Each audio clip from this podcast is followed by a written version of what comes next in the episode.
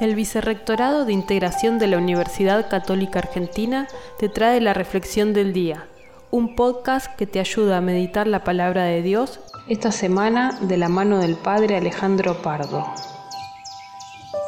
Ven Espíritu Santo, enciende en nosotros el fuego de tu amor, que podamos comprender, gustar y poner en práctica la palabra de Dios.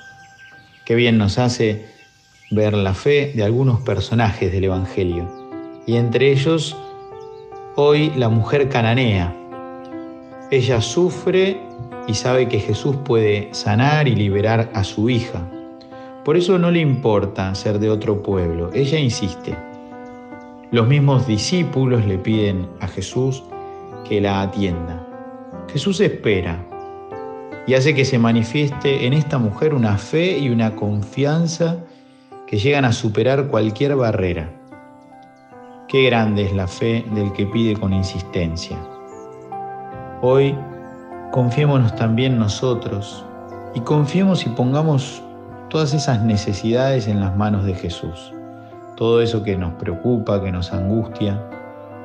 Nuestra fe y confianza son las que nos devuelven la paz, porque sabemos que tenemos un Dios que nos escucha y responde.